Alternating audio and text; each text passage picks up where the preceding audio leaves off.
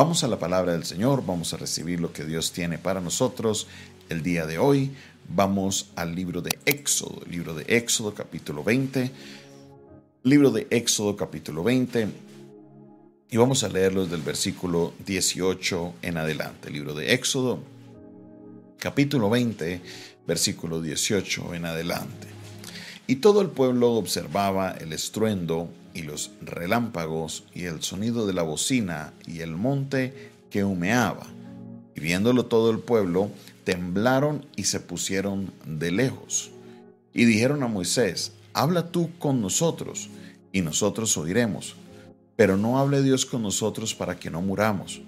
Y Moisés respondió al pueblo, no temáis, porque para probaros vino Dios, para que su temor esté delante de vosotros, para que no pequéis. Entonces el pueblo estuvo a lo lejos, y Moisés se acercó a la oscuridad en la cual estaba Dios. Y Jehová dijo a Moisés, Así dirás a los hijos de Israel, vosotros habéis visto que he hablado desde el cielo con vosotros, no hagáis conmigo dioses de plata, ni dioses de oro os haréis. Altar de tierra harás para mí y sacrificarás sobre él tus holocaustos, tus ofrendas de paz, tus ovejas, tus vacas, en todo lugar donde yo hiciere que esté la memoria de mi nombre, vendré a ti y te bendeciré. Y así me hicieres altar de piedras, no las labres de cantería, porque si alzares herramientas sobre él, lo profanarás. No subirás por gradas a mi altar, para que tu desnudez no se descubra junto a él. Aquí estamos en esta porción final, eh, del capítulo 20, porción final. Es una porción bien interesante porque el pueblo, al ver la manifestación poderosa de Dios, al ver cómo él pues, dice que el, lugar había relámpagos, había estruendo, había sonido de bocina, el monte humeaba, el, mejor dicho, el pueblo vio eso y de una se puso a temblar y dijo, Moisés, por favor, háblanos tú. No queremos morir si Dios está aquí ante nosotros. Mejor háblanos tú, te escucharemos a ti. Ya sabemos que vienes de parte de Dios. Usted allá, hable con Dios y luego viene y nos dice aquí qué es lo que Dios quiere que nosotros hagamos. Por favor, ustedes allá, perdón, tú allá y nosotros acá. Y Moisés les explica la naturaleza de esta manifestación. Entonces Moisés les dice, no teman no teman porque esto no es para que ustedes se mueran. Esto es para que ustedes tengan temor delante de Dios, que ustedes sepan que Él es un Dios grande, un Dios poderoso, y como Él es tan grande y poderoso, háganle caso. No se vuelvan desobedientes, no pequen. Esto no es para que ustedes eh, se alejen de Dios, sino para que ustedes obedezcan. Entonces, dice el versículo 21 que estando a lo lejos, el pueblo se quedó mirando y Moisés fue a donde estaba el Señor y entonces aquí vienen las normas con respecto al altar. Primero le dice el Señor, no se van a hacer ni dioses de plata ni dioses de oro. Aquí es muy importante que entendamos la palabra dioses. Cuando hablamos de la palabra dioses, estamos hablando de todo aquello que requiere veneración. ¿Por qué? porque el único que merece veneración, el único que merece gloria, el único que merece exaltación es Dios, nadie más. Todo lo que demande veneración, adoración de parte de nosotros, se considera Dios.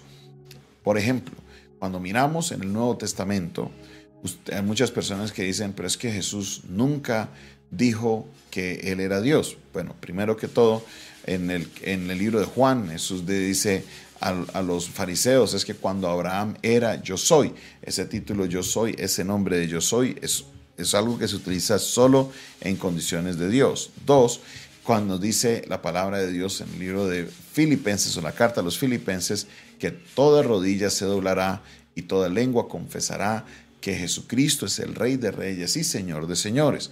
Cuando está diciendo que se va a arrodillar toda rodilla y toda lengua va a confesar, está diciéndonos que Jesús tiene esa posición de Dios, que Jesús está siendo hecho igual a Dios, porque el único que merece este tipo de adoración es Él.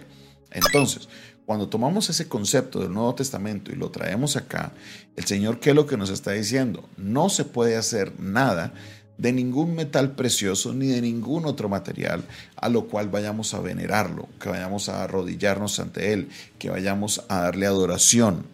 Que darle adoración no es solo cantar canciones, darle adoración es humillarnos ante Él. Es importante que entendamos esto porque muchas personas dicen, pero es que ahí no dice que se hagan imágenes, es que ahí no dice que se hagan eso. Lo está diciendo porque está diciendo, no hagan dioses. Los dioses es todo aquello que se le da veneración, que se le da adoración. Si se inclinan ante una imagen de plata, imagen de oro, o en otros capítulos nos dice de cualquier otro material, entonces se está cometiendo un error. Dos, los altares serán de tierra y en esos altares se sacrificarán holocaustos, ofrendas de paz, de ovejas, vacas, en todo lugar donde se haga memoria de Dios, donde se haga un altar, dice la palabra de Dios, que Dios le vendrá donde haya un altar y le bendecirá. Ahora nos da una opción, o les da una opción a los israelitas. Si el altar se va a hacer de piedra, no labren cantería, en otras palabras, no traten de moldear la piedra con herramientas de metal, no lo, no lo desbaraten. ¿Por qué? Cuando usted está armando un altar, hay piedras que no calan con la otra y como no son piedras pequeñas sino grandes, la tendencia podría ser de con alguna herramienta tratar de quitarle un pedacito de piedra a algo para poder que se acomode. El Señor le dice, no, si lo van a hacer de piedra, como está la piedra, así la van a colocar. No se va a ver ninguna modificación a la piedra y eh, si, va a ser muy alto, no se subirá por gradas, para que así a la hora de ofrecer el sacrificio no quede la desnudez descubierta. Recuerde que en aquella época los hombres no se ponían pantalón, sino que se ponían era túnicas. Entonces Dios les advierte, dice, no quiero que por ofrecer un sacrificio su desnudez quede descubierta. No, señores, no, no, no debe ser así. Entonces, para evitar eso, que no hayan gradas a la hora de subir el altar. Recuerde que la palabra altar quiere decir un lugar alto, un lugar donde, donde que está sobre el nivel del piso. Puede ser sobre el nivel del piso a un metro, pero también puede ser sobre el nivel del piso a 8, 9 metros y para llegar allá tener que subir escalera. Entonces Dios les está diciendo, no hagan esto porque si suben tan alto, a la hora de ofrecer el sacrificio van a quedar expuestos y esto no debe suceder. Aquí el Señor nos da algo bien importante y es un principio que está muy vigente todavía al día de hoy. El Señor les dice, cuando hagas altar, dice, y donde hagas memoria de mi nombre, yo vendré a ti y te bendeciré. Yo vendré a ti y te bendeciré. Nosotros entendemos los propósitos de los altares, esos lugares de comunión con Dios, esos lugares donde podemos experimentar la presencia de Dios, esos lugares donde podemos nosotros recibir la bendición de Dios. Por eso todo creyente, donde sea que vaya, debe tener su altar, debe tener su lugar de tener su comunión con Dios. Hoy en día nuestros altares no son de piedra ni son de tierra. Nuestros altares son lugares donde dedicamos un tiempo con Dios. Hay pastores que me fui de viaje y no pueden hacer altar. No, donde sea que usted esté, haga altar para Dios. Mire, me, llama mucho la atención es lo que hacen, por ejemplo, la, religión islam, los, los, los musulmanes. Ellos, donde sea que estén y les llegue la hora de la oración, ellos paran, sacan su manto, lo colocan en el piso y ahí se arrodillan a hacer su oración. Ellos no están que, ay, no, es que me da pena, que es que no quiero que me vean, es que no. Donde sea que les coja a ellos la hora de la oración, ahí llegan, ahí están y ahí hacen su oración. Nosotros podemos hacer lo mismo. Tenemos la misma reverencia, tenemos el mismo nivel de, de reverencia hacia Dios. ¿Por qué nos cuesta? ¿Que nos da pena que nos vean orando? No, no deberá nos darnos pena, para nada. Debería darnos pena es no orar, que siendo creyentes no oremos. Debemos orar, debemos tener un tiempo de altar, debemos tener un tiempo de comunión con Dios. Donde sea que hagamos altar y hagamos memoria del nombre de Dios, dice el Señor su palabra, que Él ahí vendrá y les bendecirá. Yo no sé usted, pero yo quiero la bendición de Dios. No estoy hablando de la bendición financiera, no estoy hablando de la bendición de las grandes riquezas, no. Estoy hablando de que Dios hable bien de mí, que Dios tenga un buen concepto de mí, que Dios piense bien de mí. Yo quiero esa bendición de parte de Dios. Y si quiero alcanzar esa bendición, la palabra de Dios nos está enseñando. Levantemos altar donde sea que estemos, en nuestra casa, en nuestros viajes, en donde sea que usted esté, levante altar para Dios. un altar que no, no sea vulnerado, un altar que sea dedicado para el Señor, un tiempo que pase lo que pase, lo dediquemos solo para nuestro Señor. Gracias te doy, Señor, por tu palabra. Gracias, Señor, porque podemos ver que eres un Dios grande y poderoso y el pueblo de Israel cuando te vio tuvo temor, vio y dijo, no, que nos hable Moisés porque esto es muy fuerte. Señor, tú eres grande, tú eres poderoso, Señor.